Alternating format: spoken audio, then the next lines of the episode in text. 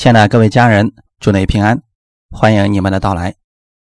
今天我们一起来看《创世纪》的第三十二章二十二到二十九节。我们分享的题目叫《雅各生命的蜕变》。《创世纪》三十二章二十二到二十九节，我们一起先来读一下这段经文。他夜间起来，带着两个妻子、两个使女。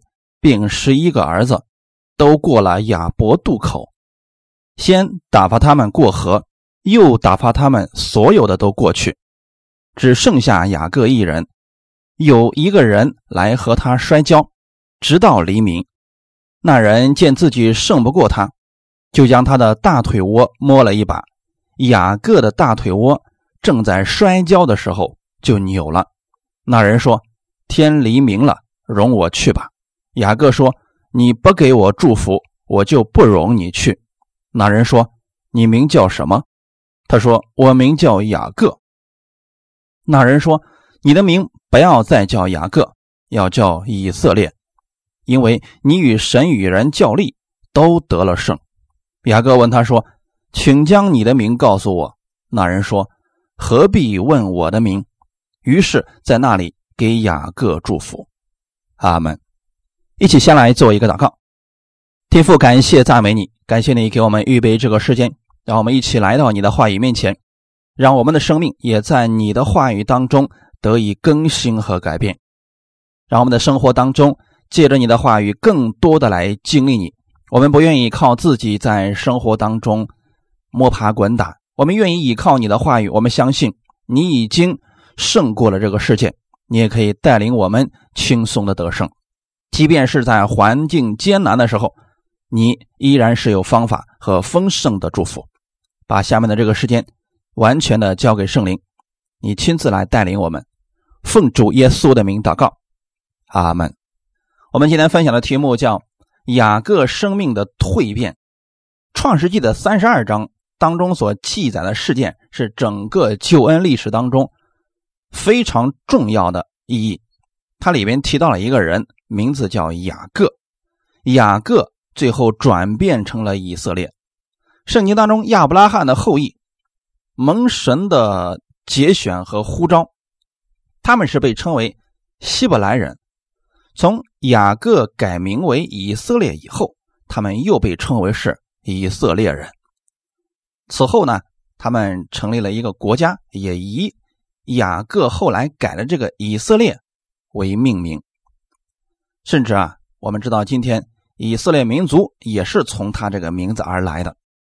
本文叙述了雅各从他舅舅拉班家里逃离，准备回家，来到亚伯渡口，就在那个地方，神改变了他的生命，因为在这个地方是他生命的一个转折点。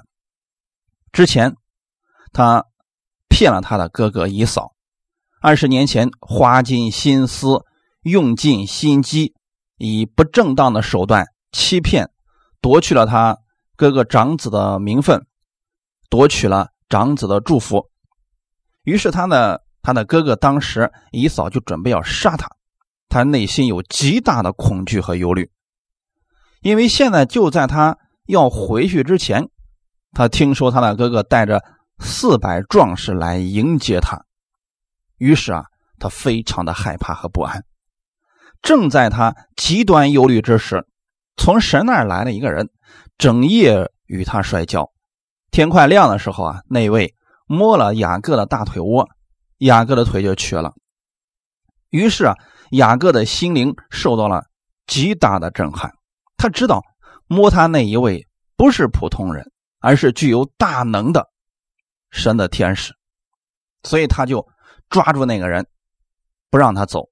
请求那个人给他祝福，也就在这个时候呢，那个人说：“以后你不要再叫雅各，你要叫以色列。”我们分享第一点，雅各的前半生是抓的生命。雅各与自己的同胞胎啊，双胞胎的哥哥，那就是在他母亲长时间不育啊，大概是结婚二十年之后。他们向神祷告，神特别给利百加恩典和怜悯，所以就生了这个孩子。对他们家而来啊，特别是对他母亲来说，这就是神的恩典和眷顾了。而他的母亲在生产他们俩的时候呢，年龄已经不小了，所以生他们两个对母亲来说具有极大的危险性和挑战性。更何况呢，雅各是抓住了自己的哥哥以扫的脚跟出来。实际上，这就清楚的表明，当时他母亲呢生他们两个的时候啊是非常艰难的，一定是遭受了极大的苦楚。后来的时候啊，他母亲就给他起名叫雅各，意思就是抓。创世纪二十五章二十四到二十六节，生产的日子到了，腹中果然是双子，先产的身体发红，浑身有毛。如同皮衣，他们就给他起名叫姨嫂，姨嫂就是有毛的意思。随后又生了姨嫂的兄弟，手抓住姨嫂的脚跟，因此给他起名叫雅各。雅各就是抓住的意思。利百家生下两个儿子的时候，以撒年正六十岁。生了雅各之后啊，这个人人如其名，就像我们所读的经文那样，在创世纪第二十五章的三十二章的经文当中，我们可以了解到，雅各在经历亚伯渡口之前的人生当中，他真是把这个抓发挥到了淋漓尽致，花尽心思夺取名利与财富，以至于。六亲不认，不惜以亲情为代价，煞费苦心，千方百计的为自己谋取好处和利益。可以说，雅各的前半生，处处时时为自己筹划，为自己谋划一切。这也正是今天很多人的人生写照。雅各这样处心积虑的抓。把不是他的也抓过来，使得兄弟情谊完全丧失，亲兄弟最后变成了仇人。那我们看到今天有很多人，他们依然还不明白这方面的真理，就以为钱、名利是最重要的，一生去抓这些东西，最后搞的是亲情没有，友情没有，爱情也没有，而。哥哥姨嫂呢？这个人可能反应比较迟钝啊，上他弟弟好几次的当，但是他玩不过他呀。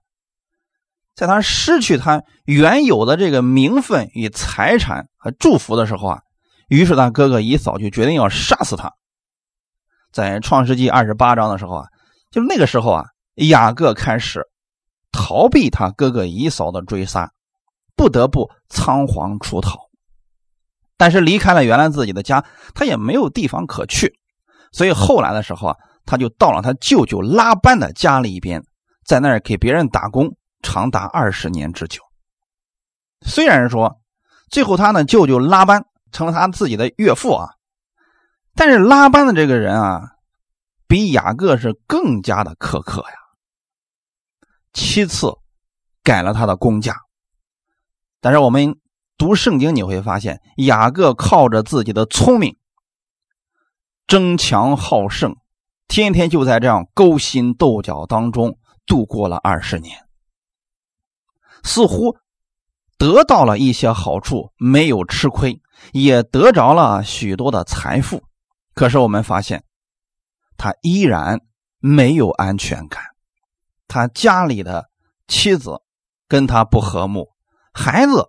跟他关系不好，家里边常年征战不断。可能是雅各厌倦了这种日子，所以他决定要离开他的舅舅，要回家去生活。但想离开也不是那么容易的。最后呢，他就跟他的妻子们一起合谋离开了他舅舅家。我们从属灵的角度来看，雅各能够全身而退，那都是神的保守。这二十年以来。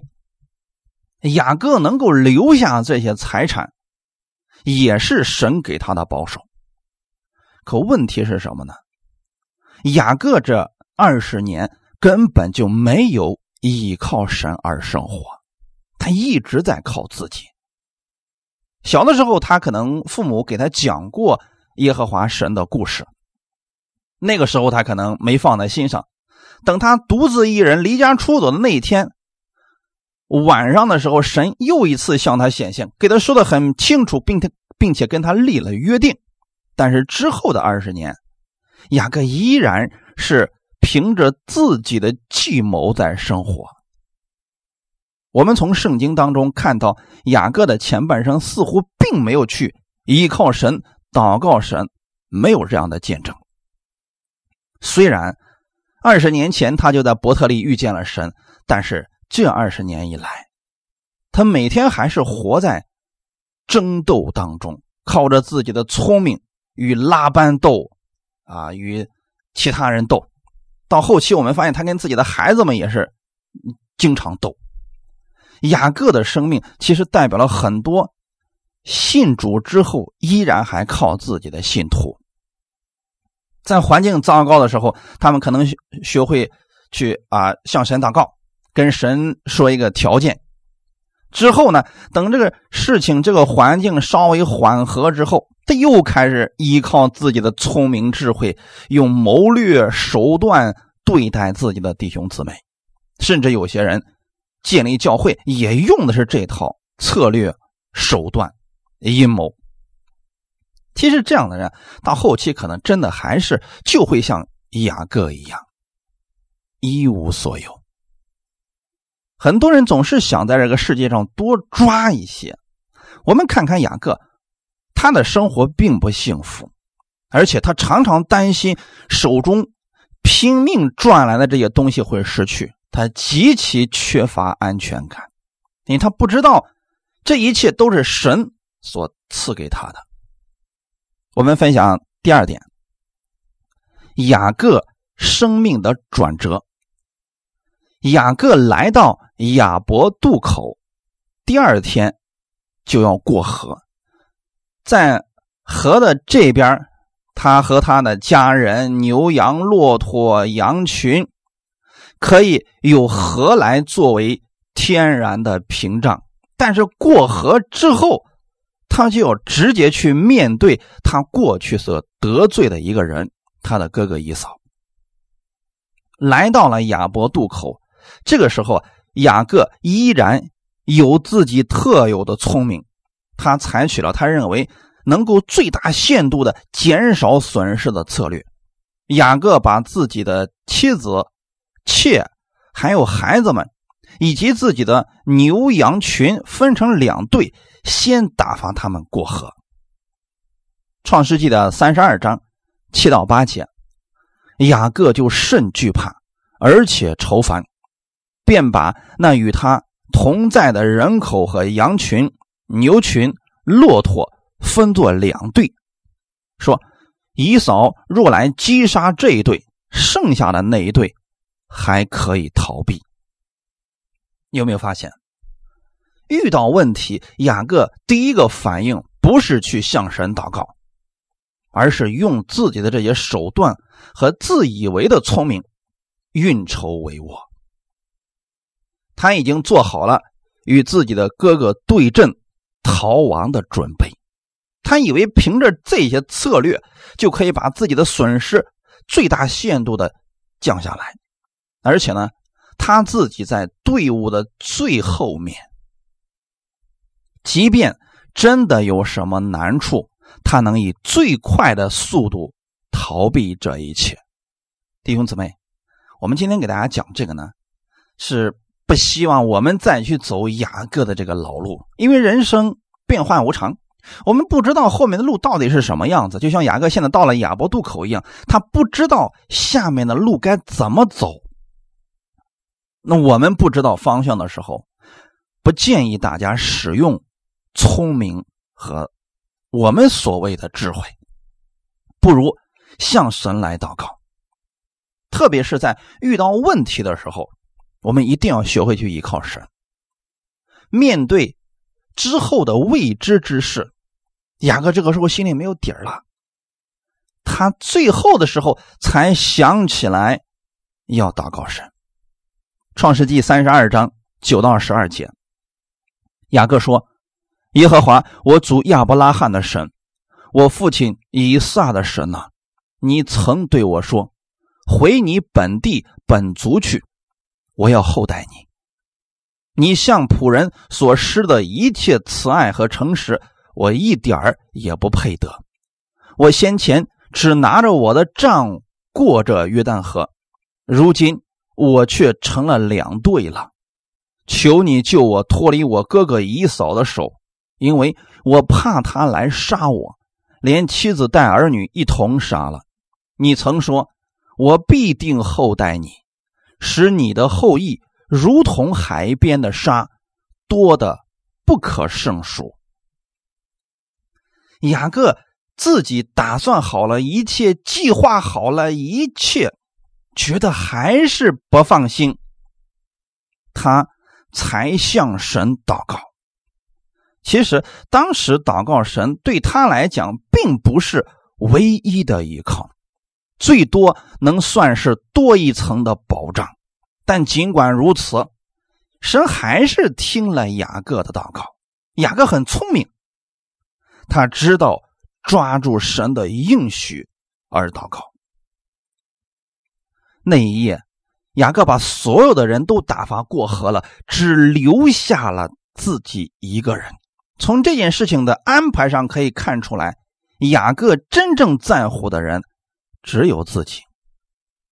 所以我们要警惕我们的周围的朋友，如果一个人不顾一切的去抓一些东西，比如说抓名利，那么他可能说他很在乎你，但。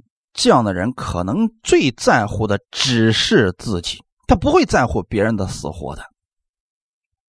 你说雅各爱拉结吗？爱拉结的，爱他的那些羊群吗？爱他的羊群的。可是，在他生命受到威胁的时候，他会把这些人全部都送过亚伯渡口，自己一个人留在这里，可能就剩他一个人了。所以他心里边依然还是害怕，他这个时候才想起了神。因此，弟兄姊妹，我们生活当中要留意，不要与这样的人交朋友。如果遇到危险，这样的人一定不会顾你的死活，甚至会把你推到最前面。那我们今天再回到雅各这个事情上，为什么雅各这么一个精于算计的人，没有什么好行为？心里阴影面积如此大的人，神怎么会垂听他的祷告呢？我们看一下九到十二节这段当中有非常重要的一点：雅各的祷告其实是符合神的旨意的。我们今天总是有很多人问说：“我怎么样才能祷告在神的旨意上呢？”如果我们瞎祷告，神是不会成就的。这话也正确。那怎么样才能祷告在神的旨意上呢？其实很简单。神给我们曾经应许过的，我们抓住他去祷告就可以了。这个时候只需要抓住这些应许，不在乎你的行为如何。雅各的行为现在已经很糟糕了，是不是？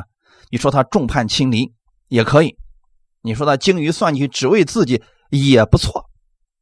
但是他向神祷告了，他说：“耶和华我祖亚伯拉罕的神，我父亲以撒的神。”有没有发现？他一直没有承认这位神是他的神。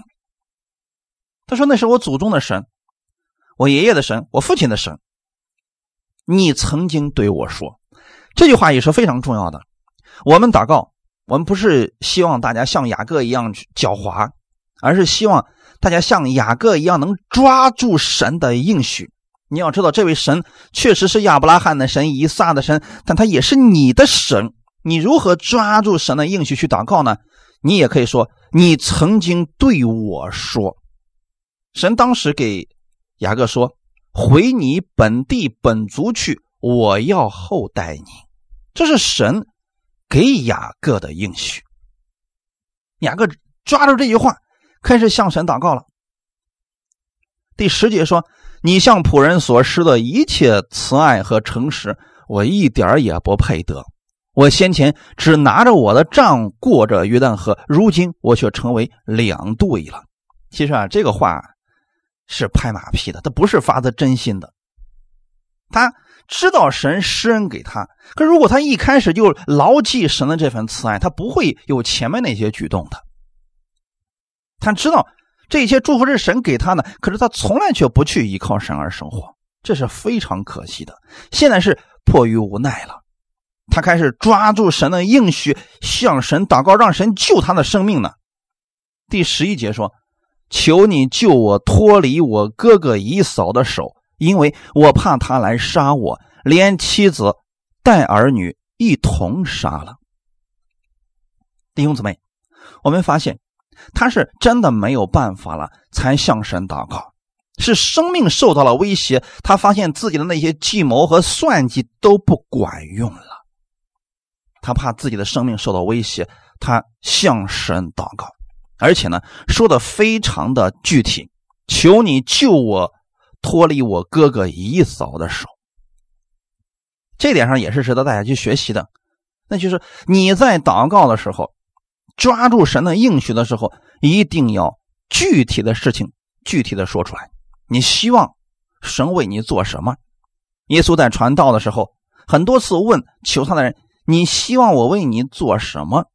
那个人说：“主啊，我要能看见。”那耶稣说：“那照你所信的，给你成就了吧。”雅各现在就想让神为他做一件事救他脱离他哥哥以扫的手。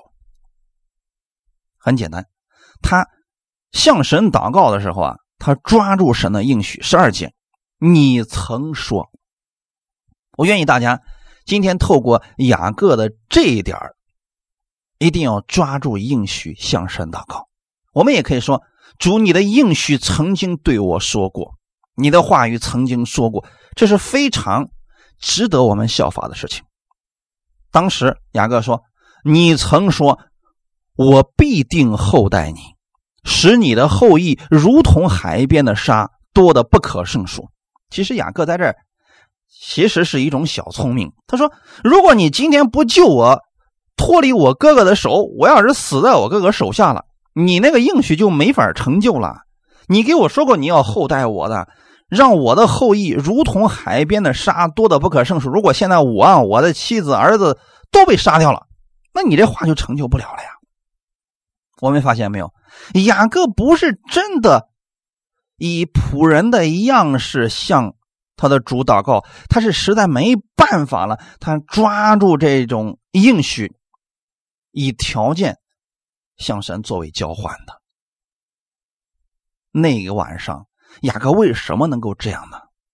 其实就是因为他真的是没有办法了。那我们今天千万不要学这一点。我们可以在事情没有那么糟糕的时候，就每一天在生活当中学会依靠他的话语而生活，抓住神的应许，向他来祷告。雅各其实打算的很好，但是现在呢，因为经历了他意料之外的事件，他的生命由此发生了彻底的改变。创世纪三十二章二十四节，只剩下雅各一人，有一个人来和他摔跤，直到黎明。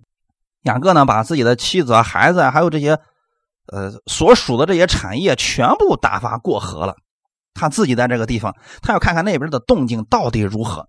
就在这个时候，有一个人过来跟他摔跤。显然，那一位不是一个普通人。这两个人也真是够行的啊！摔了是整整一夜呀。这雅各可能是卯足了劲儿，我不能输，我一定要赢，我明天还要跟我哥哥斗呢。啊，这样的人其实活得真的特别的累。耶稣说的是。你如果累了到我这儿来，我这儿有安息给你。很多人宁可靠自己，但很多基督徒也活成这个样子，这是非常可惜的部分啊。天快亮了啊，雅各与那个人整夜摔跤，似乎快要得胜了。实际上啊，雅各在天亮的时候突然明白，他根本就没有任何机会能够胜过那一位与他摔跤的。因为那一位呢，摸了他大腿窝一把，他的脚就瘸了。他那个时候突然才明白，在他面前的是神的使者。此时的他才意识到神的大能。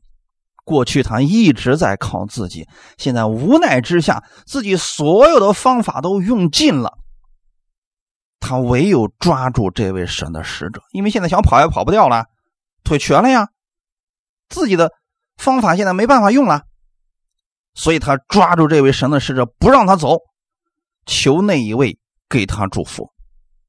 创世纪三十二章二十六到二十九节，那人说。天黎明了，容我去吧。雅各说：“你不给我祝福，我就不容你去。”那人说：“你名叫什么？”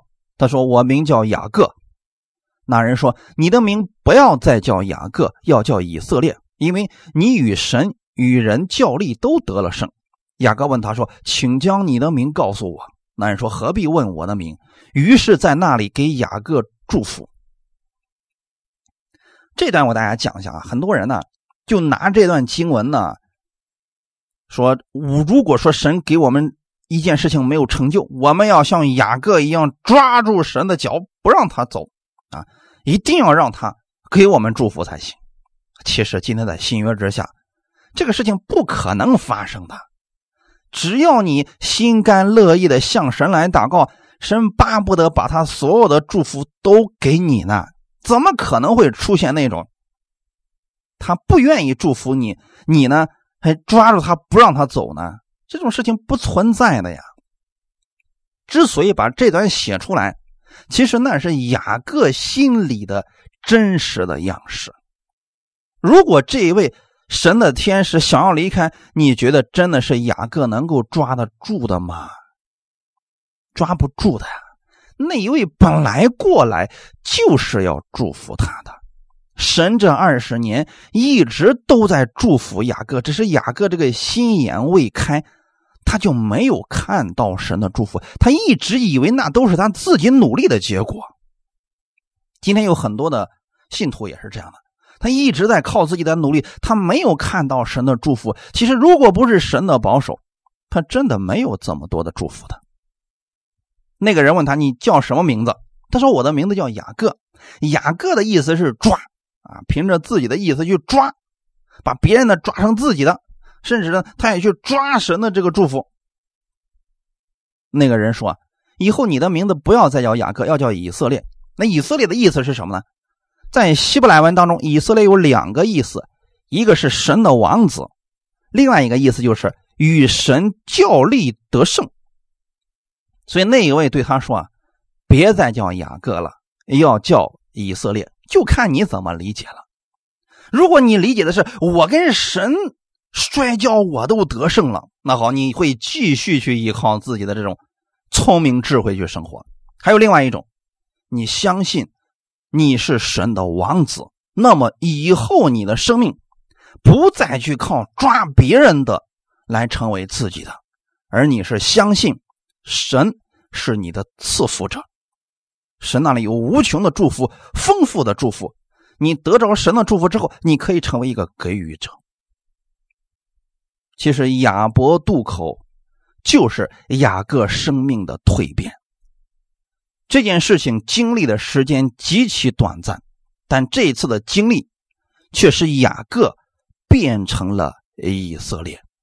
他不再是以抓为他主要生命的部分，而是。成为那个时而能够给出去的人，所以这就出现了啊。从三十二章往后，有时候神提他的名字是雅各，有时候神说他的名字是以色列。每次当以色列这个名字出来的时候，他能够认识到自己是神的王子，能够给别人祝福，能做一些正确的事情。那有时候呢，神依然称他的名字为雅各，那就说明他还是在靠自己在抓。这也预示着我们信徒的生命，时而依靠神，时而依靠自己。但是我们的主是希望我们的生活当中完全降服在神的面前，让我们的主来供应我们的一切，我们只需要抓住神的应许去生活就足够了。千万不要将你所有的眼光都放在人的身上，希望从人那儿多抓一点，希望人多给你一点，这个都是短暂的，都是不可靠的。即便你把这些祝福抓在你的手里边，他损失的速度也可能会很快的呀。因为圣经里面告诉我们，钱财是长着翅膀的呀，它有天就飞走了呀。只有神给你的，这些才是稳固的。一夜之间，他原本想着是让他的家人为他的错误而付出代价的，他准备去面对刀剑与危险。而现在，他发现自己的力量也没法使出来了，因为腿瘸了呀。如果哥哥要寻仇，那么自己要亲自去面对。雅各变成以色列之后，成为了一位真正的勇士。他从神那里得着了祝福，得着了力量，去面对自己的生活了。我们分享第三点：雅各后半生。是祝福的生命。创世纪三十三章三到四节，他自己在他们前头过去，一连七次伏伏在地，才就近他哥哥。姨嫂跑来迎接他，将他抱住，又搂着他的颈项与他亲嘴，两个人就哭了。你们发现了没有？当那位天使。为雅各祝福之后，说：“以后你的名字就叫以色列。”他那个时候像勇士一样，跑到了两支队伍的最前面去了。啊，他不再像过去那样把那两个队伍往前推，他自己放最后，还要思想一下，还要看一下前面的缓这个情势如何。现在呢，被神祝福之后，他里面有了力量，跑到了队伍的最前头。而且这个人这个时候表现的非常的谦卑，一连七次伏伏在地才救近他哥哥，也就是在他见他哥哥之前啊，至少是磕了七回的头啊！啊，你说如果一开始你就这么谦卑，哪有这么多的事儿啊？这姨嫂呢也非常有意思啊，姨嫂跑过来迎接他，就好像。当年那个事情根本就没有发生过一样，那我想问大家一个问题：你们觉得是雅各的这个虔诚打动了他哥哥姨嫂的心，还是神改变了他哥哥姨嫂的心呢？所以说这是一个问号，不同的人有不同的答案。其实我个人认为是。虽然神给了雅各应许，但是他没有看到结果之前，他依然非常的害怕，他依然还有一些担心在里边，所以他在见他哥哥的时候，他这次是真的觉得自己胜不过人家，伏伏在地，这个谦卑是真的。但是雅各不知道的是，其实神。早已经改变了他哥哥以扫的心。如果人不依靠神的应许而生活，总会遇到一些问题，让他们惧怕、担心。但是依靠耶和华的人必得安息。阿门。诗篇一百二十七篇一到二节，所罗门的诗：若不是耶和华建造房屋，建造的人就枉然劳力，若不是耶和华看守城池，看守的人就枉然警醒。你们清晨早起，夜晚安歇，吃劳碌得来的饭，本是枉然；唯有耶和华所亲爱的，必叫他安然睡觉。这段话语的意思是什么呢？我们看起来是人在建造房屋。但如果不是神保守他所建造的，他所做的这一切都是枉然劳力。就拿雅各的事情来讲，雅各为了有自己的产业，哎，在羊配合的时候呢，插了什么枝子，弄的东西很奇怪，其实神如果不祝福他，他即便用那些小聪明，也没有什么结果的。雅各一直以为那是他自己的这个聪明智慧得来的这一些，其实是神给他的。阿门。若不是耶和华看守城池，看守的人就枉然警醒。他意思是我们靠我们自己的聪明、智慧、能力，我们不可能把我们人生当中所有的破口都堵住，因为你总有疏忽的地方。我们是不完全的人。我们遇到大自然的危险，遇到困境的时候，我们发现我们自己原来如此的渺小。那如果我们意识到这一点了，你就应该向神仰望。若不是耶和华看守城池，看守的人就枉然警醒。神保守你手和你手所做的，这才是真实的。因此，我们要每一天为我们手中所拥有的感谢我们的主。哈利路亚！我们为我们的生意、为我们的家人、为我们的产业向神感谢，因为这都是神在保守、在看守这一切。否则，这一切就变成枉然了。清晨起来，夜晚安息，吃劳碌得来的饭。如果你们靠自己的话，这一切就变得毫无意义了。不知道什么时候就出问题了。唯有耶和华所亲爱的，意思是。你相信你是神所爱的，你相信神会保守你的一切，即便有问题出现，神也会保守你安然度过。你晚上一定会睡得很好的。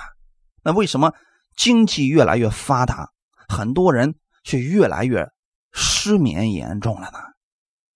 这是一个普遍的现象了。现在就是因为我们心里的忧虑太多了。就是因为我们担心的事情、惧怕的事情太多了，但是如果我们学会依靠神，谦卑的去生活，没有问题的。神一定会保守你手所做的。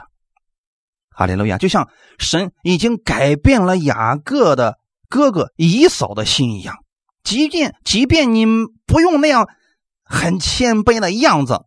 神也已经改变了他的心了，你不用用那种方式来让你哥哥怜悯你啊！神早已经都预备好了呀。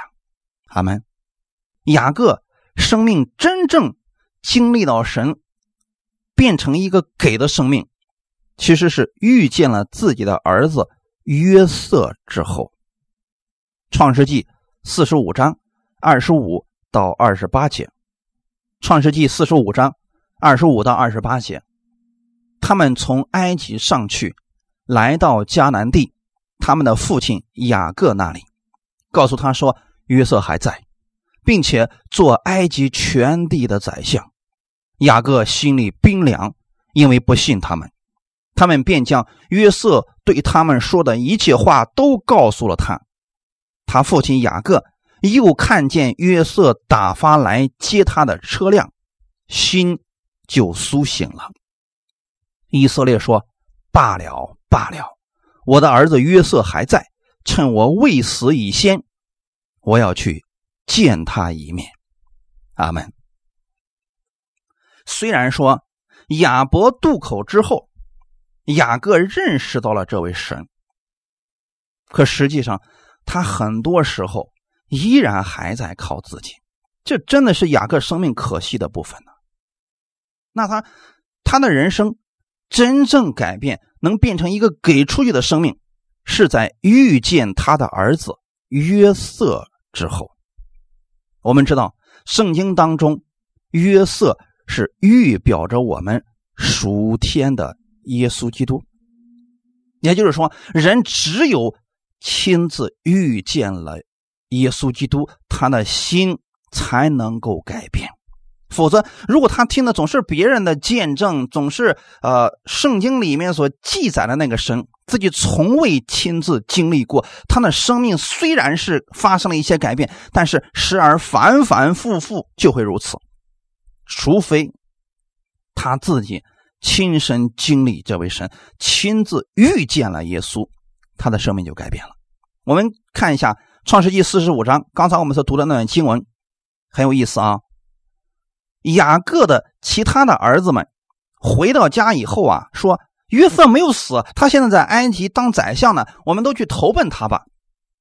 雅各心里冰凉，不信他们。有没有发现，他把自己的家庭已经搞成这个样子了？一直在依靠自己的聪明，勾心斗角，结果呢，孩子们跟他之间都没有任何的信任感。那他的儿子们呢，就把约瑟对他们所说的一切话都告诉了他。哎，你发现这个心开始改变了。所以弟兄姊妹，如果你的家庭当中也出现了类似的情况，你跟人的关系不好，跟家人的关系不好，跟孩子的关系不好，跟周围人的关系也不好，好像一切事情都不顺利，怎么办？解决的出路在哪里？就是你要听到基督的话语，你要让别人告诉你一切关于基督的话语，我们自己理解的就不要加上去了。如果呢，这个雅各的这些儿子们呢，把自己的理解强加给雅各，雅各心里冰凉，你发现没有任何改变。但是呢，他们把约瑟的话告诉了他以后，约瑟的这个话语发生了力量。他的父亲雅各开始有所转动，他又看到了约瑟打发来接他的车辆。其实这个就是见证。我们首先把神的话语放在心里边，我们的心才会动起来。其次，你看到神所做的这些见证，你才能够相信呢。我们很多人总是做了一个错误的顺序。我们希望的是先把见证告诉这些人，让这些人相信。其实应该先把耶稣的话给他，让神的话语在他的心里面先扎下根儿，然后再给他看耶稣曾经所做的事情，以及耶稣所留下来的这些真实的见证，这个人的心就能够苏醒啦。二十八节，称呼就改变了。之前是雅各说什么什么话，雅各心里冰凉。你看《创世纪》四十五章的二十八节说的是以色列说：“罢了，罢了，我的儿子约瑟还在，趁我未死以前，我要去见他一面。”你们发现了没有？神在这里用了另外一个名字叫以色列，也就是说，只有我们这。里边的生命跟耶稣完全连接起来的时候，我们才能够恢复神的儿子、王子的这个身份去做事情。虽然之前雅各就是神的王子，可是他一直过的是像仆人一样很可怜的在这个地上，一直靠自己争斗，太累了。我希望今天弟兄姊妹，你们也要记得，你们是。神的王子，阿门。我们不要今天当以色列，明天我们又成为雅各了。雅各是抓的生命，靠自己的聪明智慧去抓一切，而以色列其实他是一个王子的身份。王子不需要去抓的，因为他知道他是王子，他知道他那一切是父亲白白赐给他的。今天你们借着。相信耶稣基督，你们也是神的儿女了，你们是神的王子，所以，我我们没有必要像世人一样，疯狂的在这个世界上抓一切，要把它变成自己的。无论是教会里边的服饰，还是你的家庭生活、工作，我们都不需要跟别人要用尽心机、投机取巧的去抓一切。在遇到任何的事情，我们要向神祷告，主啊。你的应许曾经告诉过我，那么你就向神祷告，把你的心意告诉神，让神来祝福你手所做的。哈利路亚！这样的话，你就在安息当中了。当雅各真的见到了约瑟之后，他真的生命就改变了。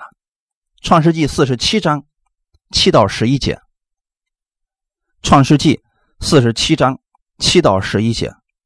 约瑟领他父亲雅各进到法老面前，雅各就给法老祝福。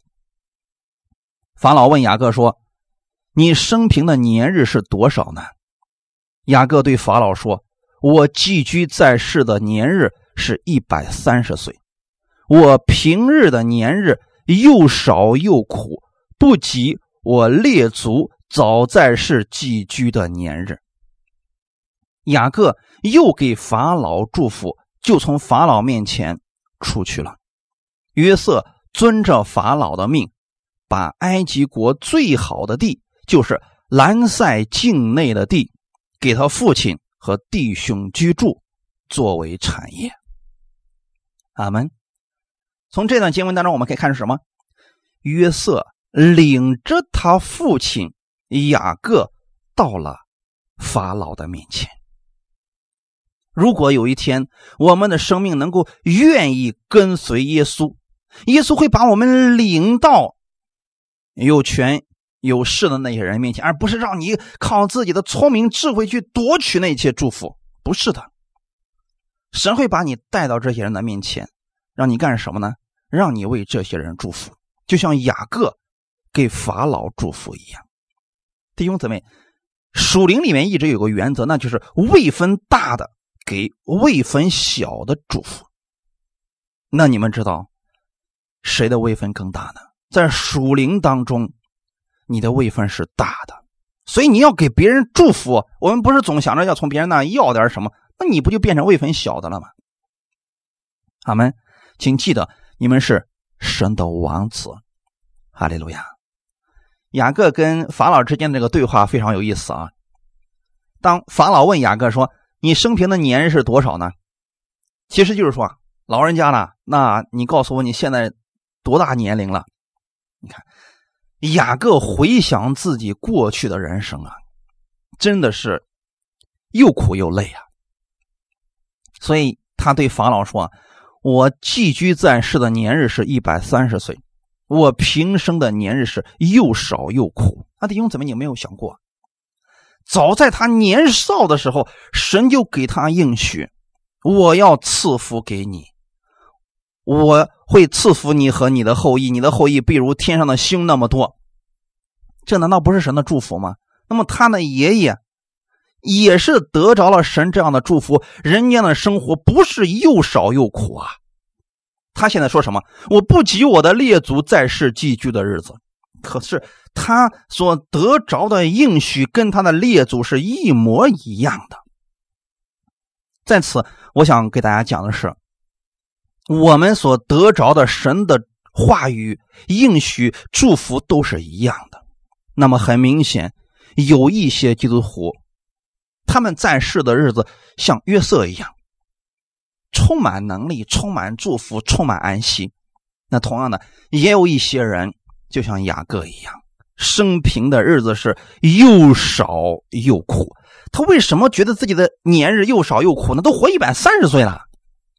因为他的一百三十岁当中，多数的年日都是勾心斗角、抓这个抓那个，天天计算这个人，计算那个人，这样的日子太累了。等他到一百三十岁的时候，他突然回头一看，那么多的日子都浪费了。因此，我不希望大家把我们的年日浪费在去争夺祝福上面。我们的祝福是神所赐给我们的，我们需要抓住神的应许而生活。所以，还是建议大家一定要每天拿出一点时间来读圣经、来听道，让神的这些话语充满你的心，你就不会一会儿以色列，一会儿雅各了。我愿意大家一直都是以色列，我们可以每天跟随耶稣的脚步。耶稣把我们所带到的地方，那都是充满祝福之地。不但我们蒙福，我们还能成为别人的祝福。哈利路亚。创世纪四十七章第十节说：“雅各又给法老祝福。”有没有发现，此时的雅各已经发生改变了？那为什么在这个地方不写以色列呢？其实很简单，是约瑟把他领到了法老的面前。我刚才一直在强调，约瑟是预表着我们的耶稣基督。那也就是说，耶稣接纳你原本的样子，他愿意带着你原本的样子跟你一起往前走，然后改变你，能把你过去的那个抓的生命变成祝福的生命。那如果有一天你不是跟随耶稣的时候，你仍然能想得到你是神的王子，哎，你这个祝福的生活就活出来了。所以一开始的时候，我们需要有人带领我们去过信仰生活，带领我们。去宣告，去说正确的话语。为什么？因为如果不这样做，没有相互的监督和鼓励，我们就很容易用过去的思维去生活了。那因此呢，为什么说一开始信主的人他需要有人去带领他呢？就是这个原因啊！